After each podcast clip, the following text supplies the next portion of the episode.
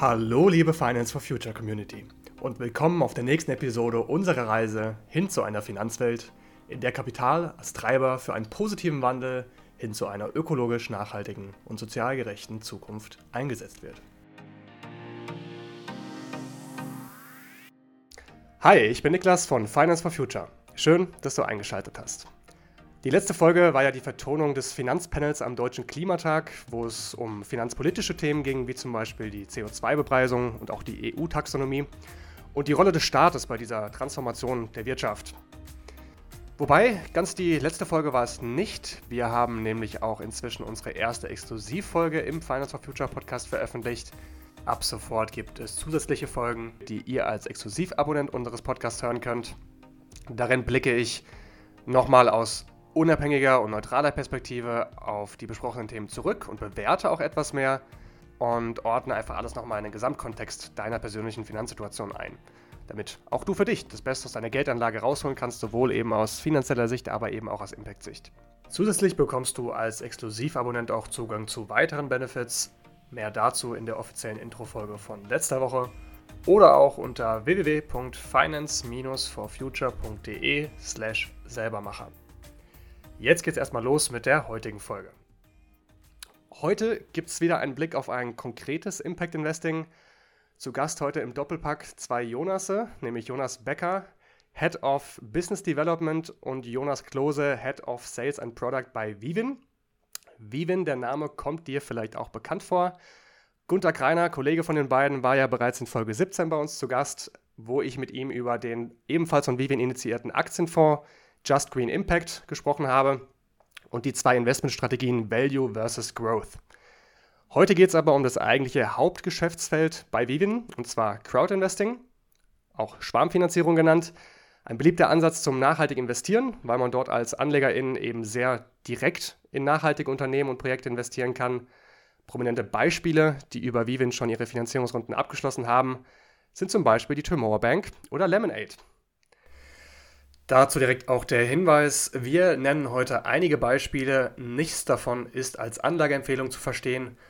Und noch ein kleiner Hinweis der Transparenz wegen, es gibt natürlich viele Crowd-Investing-Plattformen. Warum ich hier konkret mit Viven spreche, liegt einfach daran, dass ich über den grünen Aktienfonds eben schon mit Viven in Kontakt war und mich da deren ja, kompetentes Auftreten sehr überzeugt hat, was dann natürlich auch sich auf den Geschäftsbereich Crowd-Investing überträgt. Weswegen ich ja auch mein Crowd-Investing aktuell über diese Plattform mache. Andere Plattformen sind sicher auch gut, nur weiß ich da einfach noch nicht mit Sicherheit, ob da auch zwei Jonas sitzen, bei denen die Projekte für eine betriebswirtschaftliche Prüfung auch über den Tisch gehen. Also, Jonas, ich fange mal mit dir an, Jonas Becker. Herzlich willkommen bei uns im Podcast. Niklas, vielen Dank. Wir freuen uns sehr, hier zu sein. Damit wir wissen, wer du bist, magst du dich mal kurz vorstellen? Ja klar, gerne. Ich bin Jonas Becker, äh, Teamleiter Business Development hier bei Viven und äh, genau, darf inzwischen seit fünf Jahren hier im, ähm, im Bereich Crowdinvesting und nachhaltige Finanzierung mitarbeiten. Davor habe ich Wirtschaftswissenschaften studiert und ein MBA in den USA gemacht und mhm. davor noch habe ich einen Freiwilligendienst auf den Philippinen gemacht, äh, weil das Thema Nachhaltigkeit schon immer wichtig war. Äh, und genau, bin jetzt seit fünf Jahren dabei und darf mich bei Viven insbesondere um das Thema neue Projekte und Partnerschaften kümmern. Vielleicht ganz kurze Folgefrage schon. Warum hast du dich entschieden, genau zu Viven zu gehen? Genau, zu Viven zu gehen. Ähm, ja, tatsächlich hatte ich vor, wie gesagt, ungefähr fünf Jahren einen, einen Werkstudentenjob, damals schon für Matthias Willenbacher. Für alle, die, die ihn nicht kennen, Matthias Willenbacher ist so ein bisschen der Initiator von Viven und der, der dahinter steht. Juvi Serienunternehmer. Genau, Juvi-Gründer, hat also einen der größten Projektentwickler für erneuerbare Energien gegründet. Und ich habe damals arbeiten dürfen in seinem Family Office und hatte das Gefühl, dass es von der Kultur relativ gut passt. Ich dachte eigentlich immer, dass mhm. es mich in die Strategieberatung schlägt, aber für so ein nachhaltiges Startup zu arbeiten mit sozusagen einem, einem, einem echten Impact, auch direkt nach dem Studium schon, klang dann für mich nach einer sehr, sehr interessanten Möglichkeit und so äh, kommt es dann eben, dass ich bei Viven gelandet bin. Cool. Dann gleiche Fragen an Jonas Klose. Wer bist du? ja, Name hast du ja jetzt schon gesagt. Also ich bin ähm, hier bei Vivin zuständig für alle nach außen gerichteten Geschäftsbereiche als Head of Sales und Product. Also darf mit Jonas gemeinsam die, das Thema Business Development verantworten. Wir haben außerdem noch eine Abteilung Corporate Finance, wo wir Unternehmerinnen und Unternehmern helfen, eben auch Fremdkapital für ihre Projekte zu erhalten. Und außerdem noch das Projektmanagement bei Vivin in meiner Verantwortung, wo es eben um die ganze Strukturierung, äh, Anmeldung, Anmeldung und Kooperation und auch Dialog mit der BaFin geht und alles, was sonst noch gemacht werden muss, um ein Projekt bei uns auf die Plattform zu hieven. Mein Hintergrund ist im Banking. Ich habe äh, ein duales Studium gemacht in einer Geschäftsbank in Hamburg und ähm, mhm. habe äh, BWL studiert und Bankkaufmann gelernt, ganz klassisch. War dann noch zweieinhalb Jahre da, habe so Firmenkundengeschäft von der Pike aufgelernt bin danach eher in die Investmentbanking-Richtung gegangen, habe viel erneuerbare Energienprojekte oder auch Cleantech-Projekte eigenkapitalseitig begleitet, darauf mhm. aufbauen auch eine eigene Firma mit aufgebaut, zweieinhalb Jahre lang. da bin ich dann 2020 rausgegangen aus verschiedenen Gründen, habe meine Anteile verkauft und ja, dann hat es mich zu Vivin geschlagen über meine damalige Freundin, die für Matthias gearbeitet hat, also Matthias Wildenbacher, der ja auch eben schon angesprochen wurde. Und der mhm. suchte gerade jemanden, der die Rolle, die ich jetzt ausfülle, macht. Und dann haben wir uns mal getroffen und ja, dann war ich ein paar Wochen später wieder in Mainz. ja, was ich sehr cool finde, ihr beide seid ja auch noch relativ junge Kerle, dass ihr schon trotzdem aber super viel erlebt habt und beide jetzt hier mit Vivin zusammen an einem Strang zieht. Äh, ich finde eure Arbeit ja ohnehin schon cool. Das wissen, glaube ich, die meisten ZuhörerInnen hier schon. Ja, vielen Dank. Freut uns, Niklas. Heute geht es ja ums Thema Crowdinvesting. Mhm. Jonas, vielleicht an dich, also Jonas Becker. Was ist denn Crowdinvesting vielleicht mal ganz gemein in einem einzigen Satz? In einem einzigen Satz. Äh, Crowdinvesting, äh, würde ich sagen, ist die Investition von vielen, von der Crowd in äh, konkrete Projekte und Vorhaben und eben die Ermöglichung dieser Vorhaben und Projekte auf diesem Weg. Okay, und wenn du jetzt mehr als einen Satz nur Chance hast, wie würdest du das dann beschreiben?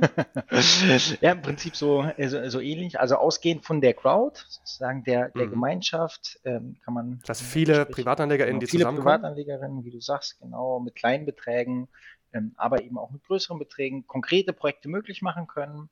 Ähm, das sind typischerweise Projekte im Bereich Erneuerbare, Immobilien oder Startups. Mhm. Und der Hauptunterschied zwischen dem Thema Crowdinvesting und dem Crowdfunding, was eben ganz viele Leute kennen, ist, dass beim Crowdinvesting eine ähm, nicht, nicht nur, aber vor allem auch eine monetäre Motivation dahinter steht. Das heißt, es gibt in der Regel monetären Anreiz, also Zinsen oder ähm, variable genau. Beteiligung oder Ausschüttung. Das heißt auch ein richtiges Investment. Genau. Und ich vermute mal, du bist auch selbst Crowd-Investor, oder? Ja. ja, klar. Also. Was war dein allererstes Crowd-Investing? Mein allererstes Crowd-Investing. Uh, das war, äh, glaube ich, ein, ein Bestandswindpark, den wir damals ähm, bei uns auf der Plattform im Vertrieb hatten. Ähm, mhm. 2017 oder 18 müsste das gewesen sein. Und äh, ja, da wollte ich es einfach mal ausprobieren ähm, und habe daher in, in sozusagen bestehende Windkraftanlagen investiert und äh, bin auch bisher sehr zufrieden mit dem Investment. Das heißt, war dann das ein Repowering, dass die, die standen schon, wurden dann aber nochmal. Die, die werden jetzt repowered, aber tatsächlich war es erstmal nur, äh, nur sozusagen die Finanzierung ähm, des Ankaufs. Ja, mhm. okay. Ja, ich bin ja auch vor zwei Wochen, glaube ich, Crowd-Investor geworden, das erste Mal, auch über eure. Plattform. cool. Was hast du investiert? Ich habe mich für Solaris entschieden, weil ich fand, Enpal an sich hat ja schon ein sehr starkes Konzept. Das ist dieses ähm, PV-Anlagen für Privatdächer vermieten. Mhm. Und äh, ich dachte mir, die könnten auch mal ein wenig Konkurrenz gebrauchen. Und das Konzept klang auch stimmig. Und ja, deswegen dachte ich mir, probiere es auch mal aus. Ja, klasse. Freuen uns, dich als, auch als Investor bei uns begrüßen zu dürfen, Niklas. Jonas Klose, worauf sollte man denn im Wesentlichen beim Crowdinvesting achten? Auf viele Punkte. Also Crowdinvesting ist ja eine Anlageklasse, die jetzt in unserer Gesellschaft noch nicht unbedingt in der Mitte angekommen ist. Also ist immer noch ein Nischenthema. Warum glaubst du, ist das so? Ja, ich glaube, dass es daran liegt, dass in Deutschland generell diese Produktart ähm, aufgrund verschiedener Verwerfungen in der Vergangenheit einen noch nicht, also einen schlechten Ruf hat nach wie vor. Mhm.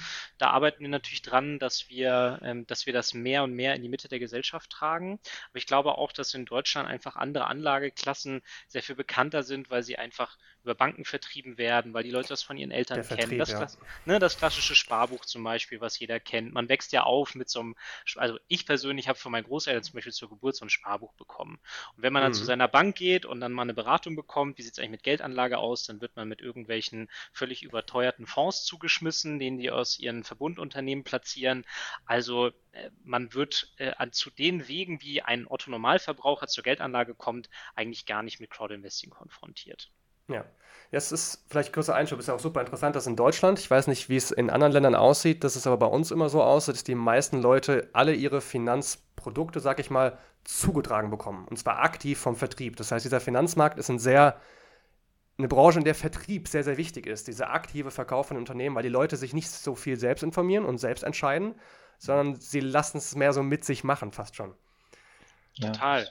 Und wir haben auch aus, würde man die These aufstellen, dass wir immer noch einen sehr niedrigen Wissensstand in der Gesamtbevölkerung haben, was Geldanlage mhm. angeht. Viele Leute, die äh, entweder nicht wissen wollen oder sich einfach noch nicht aktiv damit beschäftigt haben und deswegen auch angewiesen sind auf den Rat von ähm, anderen Menschen, die sich zumindest vermeintlich damit auskennen. Vielleicht eine ganz kurze Anekdote aus meinem persönlichen Umfeld. Meine ehemalige Schwiegermutter, eine unglaublich nette Frau, aber leider in Finanzthemen gar nicht bewandert, hat ihr komplettes Erbe tatsächlich an einen dubiosen Finanzmakler, der sie in geschlossene Schiffsfonds geschickt hat, 2008, ja. 2009 verloren. Und wenn du solche Stories hörst, dann ähm, äh, verlierst du echt den Glauben teilweise an die Menschheit und das wollen wir natürlich bei Vivin nicht und deswegen ist uns auch immer wichtig, auf die inhärenten Risiken eines jeden Finanzproduktes mhm. hinzuweisen mhm. ähm, und dass man bitte auch immer nur Geld investieren sollte, was man im Zweifel eben auch verlieren kann. Genau, die eigentliche Frage war ja, worauf sollte man im Wesentlichen ja. achten? Worauf sollte man achten? Also ich glaube, man sollte darauf achten, dass das Finanzprodukt oder das Investment, was man anstrebt, mhm. zur persönlichen Strategie und zum persönlichen Profil passt. Also wir haben natürlich auch bei Vivin Projekte, die eine höhere, ein höheres Risiko bieten, dafür auch eine höhere Chance und Projekte, die niedrigeres Risiko und niedrigere Chance bieten. Und ich glaube, das ist immer wichtig, darauf zu achten, dass eben das Chancen-Risiko-Verhältnis zu dem passt, was man selber bereit ist einzugehen. Und als zweites auch, dass das Projekt, was man dann, in was man investiert, und das ist ja das große USP, was wir haben, sondern bei uns eben nicht in irgendeinen Fonds investiert, wo man dann auch gar nicht so genau mhm. weiß, was wird da eigentlich gekauft, dass ich bei uns wirklich ganz unmittelbaren Impact haben kann, indem ich gewisse Projekte unterstütze in der Umsetzung, ne? indem ich wirklich Firmen direkt Geld gebe oder direkt in Projekte investiere. Und deswegen auch darauf achten, ist das konkrete Projekt etwas, was ich cool finde und was ich unterstützen möchte. Ja. Konkret in Zahlen, was bedeutet Crowdinvesting denn wirtschaftlich? Du hast das schon angesprochen, Rendite und Risiko und logischerweise mit mehr Risiko kann man auch mehr Rendite bekommen. Aber was wären denn so Zahlen, die du da vielleicht nennen könntest für Leute, die das zum ersten Mal von dem Thema hören, die das vielleicht dann überhaupt mal einschätzen wollen oder einordnen wollen? Mhm. Also ich sag mal, am unteren Ende der Risikoskala würdest du bei uns finden eine Finanzierung für einen Bestandswind- oder Solarpark, das was der Jonas auch vorhin erzählt hat. Da kannst du bei uns mit Zinsen irgendwo zwischen 4 und 5 Prozent pro Jahr rechnen, hast meistens relativ lange Laufzeiten, irgendwie sieben bis zehn Jahre. Ähm, dafür sind die am Netz, produzieren, man weiß, dass die funktionieren, bekommen in der Regel auch eine EEG-Vergütung, also die Vergütung staatlich garantiert. Also die Wahrscheinlichkeit, dass da was passiert, ist relativ gering.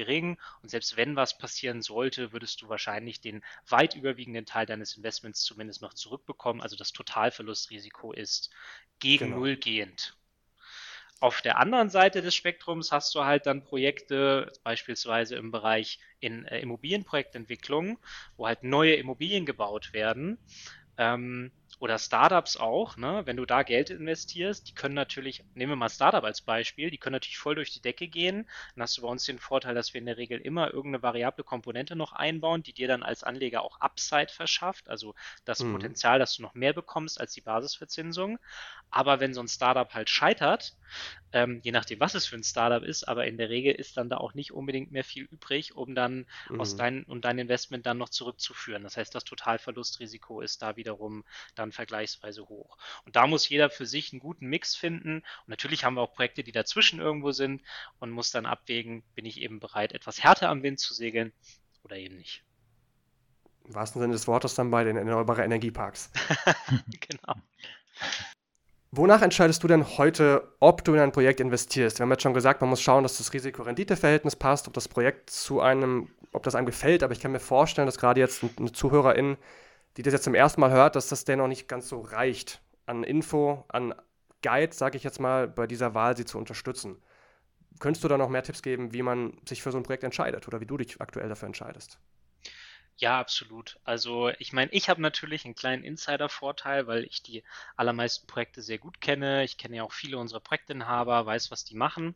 Worauf würde ich als jemand, der sich mit dem Thema noch nicht so richtig ähm, beschäftigt hat, achten? Also ich glaube, es ist wichtig für sich selbst zu erkennen, wie viel Erfahrung habe ich. Ne? Also mhm. bin ich jemand, der halt komplett neu einsteigt und sagt, ich möchte das Thema erstmal kennenlernen oder bin ich jemand, der von sich behauptet, dass er schon relativ viele Erfahrungen mit Geldanlage gesammelt hat. Und je nachdem, wie ich mich da selber einschätze, würde ich auch an dieses Thema herangehen. Und wenn ich jemand bin, der erstmal einsteigt, dann würde ich mich eher wahrscheinlich an Projekten orientieren und das kann man bei uns immer auch sehr gut erkennen ähm, von Emittenten, mit denen Vivin zum Beispiel schon zusammengearbeitet hat. Also das erkennt mhm. man beispielsweise auch an der Nummerierung von Projekten. Ein Beispiel eines Serienemittenten bei uns ist die NN Endless Energy Gruppe. Daran erkennt man, wir haben schon öfter mit denen Projekte gemacht, wir kennen die gut, die haben in der Regel auch schon Projekte erfolgreich zurückgeführt. Also da gibt es einen Track Record, dass es funktioniert. Oder ein anderer Ansatz ist auch, was ich, den ich sehr spannend finde, wir machen ja auch viel mit Startups, die auch mhm. häufig bekannt sind. Du hast vorhin Tomorrow and Lemonade angesprochen und ich kann versprechen hier schon mal, es werden noch einige spannende Startups in diesem Jahr kommen. Ähm, dass wenn man erkennt, hey, Vivian macht eine Kampagne mit einem Unternehmen, das ich kenne und dem ich als Kunde zum Beispiel schon vertraue, dass ich mir dann zumindest auch dieses Finanzprodukt mal äh, anschauen würde. Wir veröffentlichen ja immer alle äh, Informationen, meistens sogar auch weit darüber hinausgehend noch unsere Analysen und Risikobetrachtungen ähm, in einem Dokument und sich das einfach mal in Ruhe durchzulesen und vielleicht zu schauen, ob das Produkt, was ich eben als Kunde kenne und gut finde, vielleicht auch als Investment geeignet ist. Neben den ganzen finanziellen Parametern, ne? Ist das schon gesagt, in Ruhe durchzuschauen. Wie viel Zeit muss man denn da so für mitnehmen?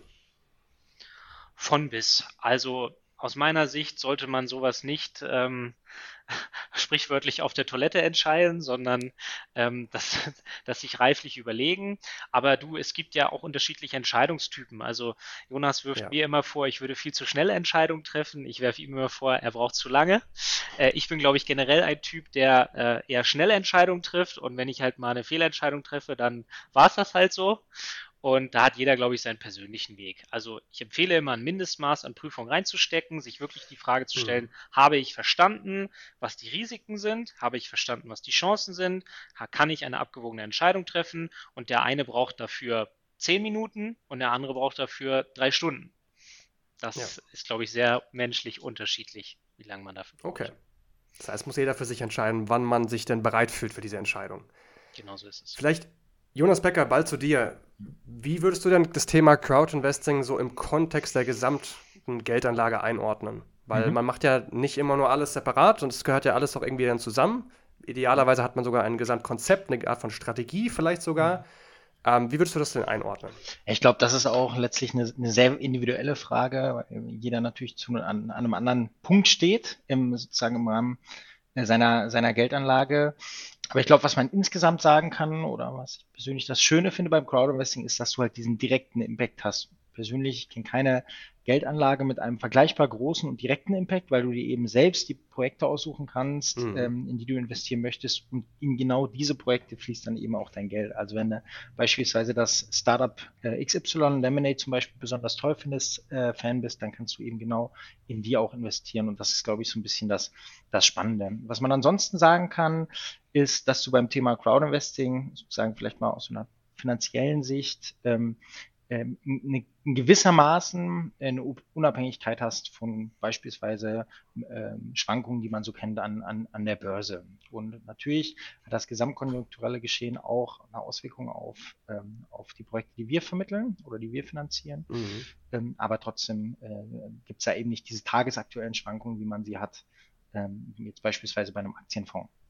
Mhm. Ähm, und ansonsten ähm, gibt, passt Crowdinvesting, glaube ich, für, für, für unterschiedliche Investoren, insbesondere eben, wenn man mit einer festgelegten Laufzeit. Ähm, das ist genau das Thema, festgelegte Laufzeit, genau, weil festgelegte das Thema Laufzeit, ist ja, es ist ja. nicht ganz so liquide wie jetzt teilweise andere Investments. Richtig. Aber ich glaube, was ja in der Branche, auch nicht nur bei euch, gerade das Thema ist das Thema Zweitmarkt, weil teilweise werden diese Investments ja auch schon tokenisiert.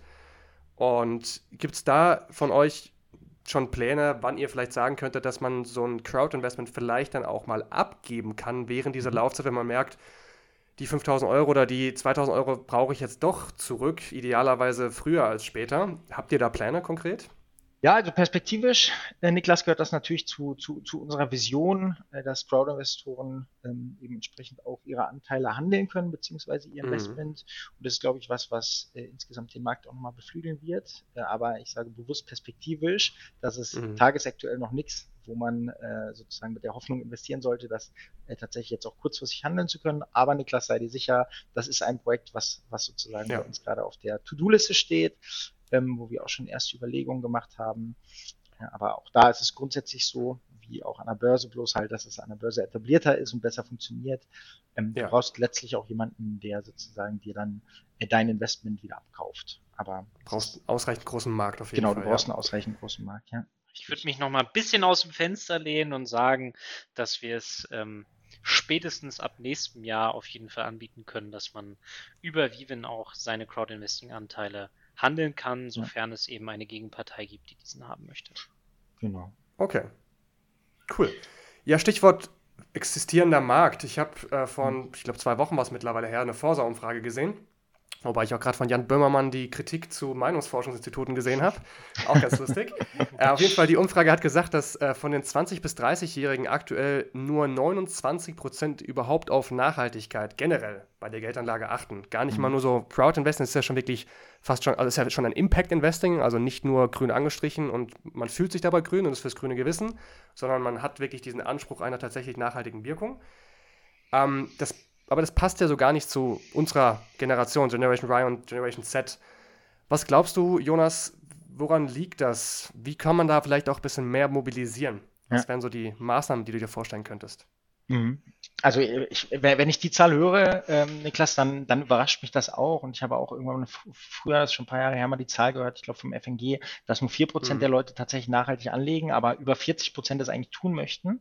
Ich glaube, auch ja. da gibt es sicherlich einen großen Gap zwischen denen, ähm, die es gerne tun möchten und die, die es aktuell aktiv tun. Der Jonas hat es eben schon angesprochen. Ein Stichwort ist sicherlich Bildung, finanzielle Bildung. Ähm, mhm. weil viele Leute einfach die, die Wege gar nicht unbedingt kennen. Ich glaube, ganz viele äh, auch nachhaltigkeitsorientierte zwischen 20 und 30 haben den, den Zugang zur Geldanlage über das äh, Konto bei der Sparkasse, bei der Volksbank, was vielleicht die Oma damals noch als Sparbrief eröffnet hat oder ähnliches. Ähm, und sozusagen viele auch haben äh, da noch nicht so die Berührungspunkte zu. Und ich sage, deswegen sehe ich einen, einen großen Hebel beim Thema finanzielle Bildung aus meinem Gefühl her tut sich da auch ein bisschen was und über verschiedene Finanzpodcasts, Niklas, du bist ja einer hey. davon, äh, oder auch eben Portale, ähm, ja. kommen wir da langsam hin, dass, dass, dass den Leuten das wichtig ist und auch unabhängig vom Thema Nachhaltigkeit ist es für unsere Generation ja insbesondere wichtig, sich damit zu beschäftigen vor dem Hintergrund der Altersvorsorge. Und das Umlagesystem kommt an seine Grenzen. Genau, Niklas. Trotz Aktienrente, die jetzt vielleicht eingeführt wird. du sprichst genau. es an. Ähm, und deswegen glaube ich, dass, dass die finanzielle Bildung da insgesamt ein, äh, ein großes und wichtiges Thema ist, ähm, äh, aber eben auch äh, sozusagen da nochmal mehr Transparenz am, am, am Gesamtmarkt geschaffen werden muss, weil es gar nicht so unbedingt einfach ist, da zu unterscheiden zwischen, zwischen der echten nachhaltigen Geldanlage und ich sag mal jetzt den, den, den vermeintlichen Nachhaltigkeitsfonds von, von vielen der großen Anbietern wo es ja auch durchaus schon die Skandale gab von DK zum Beispiel oder auch von der DWS, die zwei großen Greenwashing-Skandale bisher. Genau, also da gab es genau. sicherlich den, den, den ein oder anderen, ähm, äh, der, der sich Nachhaltigkeit groß auf die Fahne geschrieben hat und ja. äh, wenn man dann tiefer reingeschaut hat, äh, es leider doch nicht so ernst genommen hat mit der Nachhaltigkeit, wie, wie marketingtechnisch versprochen. ja. Da wir jetzt doch relativ schnell durchkommen, Jonas Klose, an dich die Frage vielleicht nochmal nach deinem ersten Crowd-Investing und warum du dich dafür entschieden hast. Ich bin ja noch nicht so lange dabei wie der Jonas, deswegen hatte ich auch unwissend auch nicht die Chance, in die früheren Projekte bei Vivint zu investieren. Mhm. Ähm, mein erstes Crowdinvesting war tatsächlich eins, was ich selber sozusagen angeschleppt habe, nämlich ein Kontakt von mir aus Hamburg, auch mittlerweile ein Serienemittent bei Vivin, mhm. die Firma Steel Rock ähm, die ganz spannende Bauprojekte in Hamburg umsetzt, Neubauprojekte, die ähm, ja, sehr hohen Nachhaltigkeitsstandards unterliegen.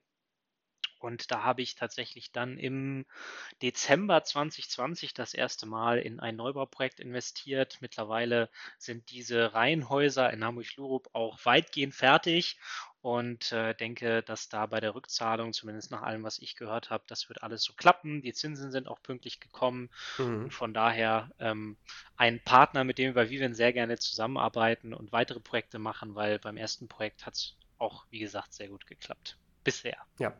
Und jetzt sieht man ja auch wieder, du hast dich jetzt für das Thema Immobilien entschieden. Jonas Becker, du warst beim Thema Infrastruktur, also bei Windrädern. Bei mir war es das Thema Startup. Ähm, also sehr verschiedene Möglichkeiten, die man da hat. Und ich finde gerade bei Immobilien, weil viele Menschen sehen das ja durchaus, dieses Betongold, das ist eine sehr große sichere Geldanlage.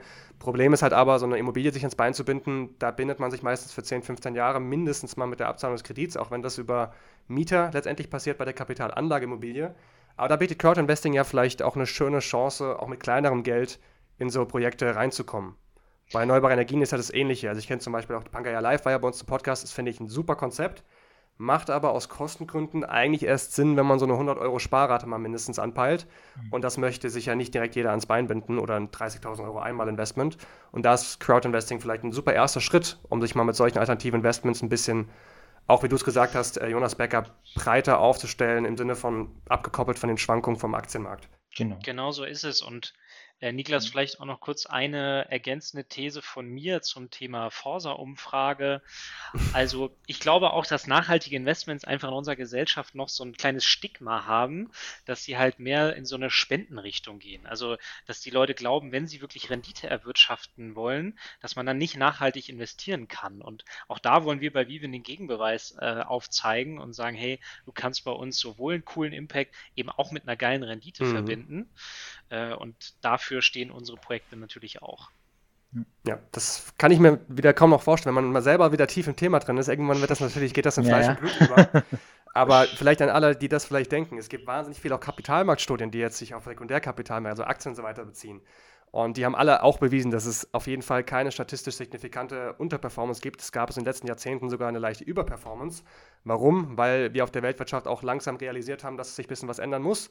Und sobald so eine Information in den Markt reindringt, hat man als nachhaltiger Investor in dem Moment ein bisschen Glück gehabt, weil sich dann die Sachen ein bisschen zu seinen Gunsten verschieben. Genau so ist es. Und ihr beweist es eben auch ein bisschen konkreter, vielleicht schwerer vergleichbar zu, sag mal, klassischen Geldanlagen, weil es einfach nicht so ein klassisches Pendant einfach gibt, was man links und rechts einfach daneben stellen kann und vergleichen ja. kann. Aber dass es funktioniert, sieht man bei euch ja auch wunderbar. Gut, ich würde einen von euch noch einladen, eine kleine Abschlussbotschaft zu geben. Ihr dürft euch aussuchen, wer. Was man jetzt nach dieser Podcast-Folge vielleicht tun sollte, wenn man ähm, ja, das Thema spannend findet oder nachhaltiges Investment generell. Was sollten die Menschen jetzt tun, wenn sie gleich auf, wenn die Folge gleich beendet ist? Ja, die Finger zeigen auf mich, insofern übernehme ich das gerne. Ähm, was, was kann man tun? Also man kann sich äh, auf unserer Website umfassend informieren zu den entsprechenden mhm. Projekten, viven.de. Ähm, dort natürlich auch ähm, äh, sowohl sich über die Chancen informieren, als auch über die Risiken, die mit so einer Anlage äh, zusammenhängen. Und Niklas, du hast es angesprochen, die Einstiegshürde ist relativ gering. Ähm, in der Regel geht es ab 250 Euro los bei den Startups, ab 500 Euro bei erneuerbaren Energien und Immobilienprojekten. Und dann kann man, wenn man Interesse hat und äh, persönlich ein, ein, ein, Projekt eben auch für spannend beurteilt, auch einfach mal loslegen. Wir haben gerade einige Projekte auf der, ähm, auf der Plattform, Bereich ja. erneuerbare Immobilien, aber wie gesagt, Einige spannende Startups kommen noch, haben wir aber auch gerade dran. Jonas hat schon angesprochen. Und äh, dann würde ich sagen, wie bei vielen, äh, sich eine Meinung bilden und wenn man Lust drauf hat, einfach loslegen. Und vielleicht als kleiner Bonus noch, wir haben ja auch aus, gemeinsam ausgemacht, dass für die ZuhörerInnen hier es noch einen kleinen Bonus gibt, und zwar von einem Prozent, die sie weniger einzahlen müssen als die gezeichnete Anlagesumme, wenn sie den Code Finance-for-Future nutzen. Und ähm, das gilt auf die ersten zwei Investments. Beim Crowd-Investing sollte man ja tendenziell auch darauf achten, dass man zumindest perspektivisch auch auf ein paar mehrere Investments das Ganze streut. Aber für die ersten zwei zu Beginn gibt es diesen kleinen Bonus. Da mhm. müsst ihr dann einfach im An Investitionsprozess unterwegs, gibt es irgendwann die Zeile Gutscheincode eingeben, kurz draufdrücken, dann könnt ihr das machen. Mhm. Genau. Falls du doch noch ein paar mehr Infos haben willst, schreiben wir von Finance for Future auch noch zu diesem Podcast bzw. zu diesem Thema einen Blogartikel und veröffentlichen den auf, unserem, auf unserer Webseite. Da findest du dann auch mal alle wichtigen Infos zu Crowdinvesting, ich sag mal so aus meiner Perspektive, also aus der eher unabhängigeren Perspektive, in diesen Gesamtkontext einpflegen, weil ich finde das persönlich immer super wichtig, dass ihr vielleicht dann auch ergänzend zu den Infos auf Viven, die sich auf die konkrete Projekte natürlich beziehen, ähm, ja, auch für euch mitnehmen könnt und dann in wenigen Schritten auch echter Impact-Investor oder Investorin werden könnt über Crowdinvesting. Niklas, ganz vielen Dank für die Gelegenheit, ja. dass wir heute über Viven sprechen konnten bei dir. Super gerne, danke, dass ihr da wart. Danke für die Insights in Viven und auch eure persönlichen Crowdinvesting-Anlegererfahrungen. Und ähm, ja, auf gute Zusammenarbeit auch in der Zukunft. Sehr gerne. Bis dann. Niklas, vielen Dank dir. Bis dahin. Ciao. Mach's gut.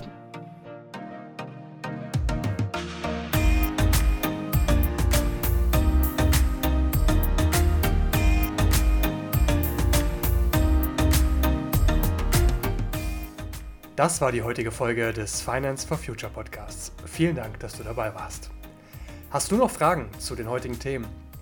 Melde dich gern bei uns entweder per E-Mail oder über Instagram unter finance-for-future mit V als Zahl oder auch auf LinkedIn und wir beantworten dir gern all deine Fragen.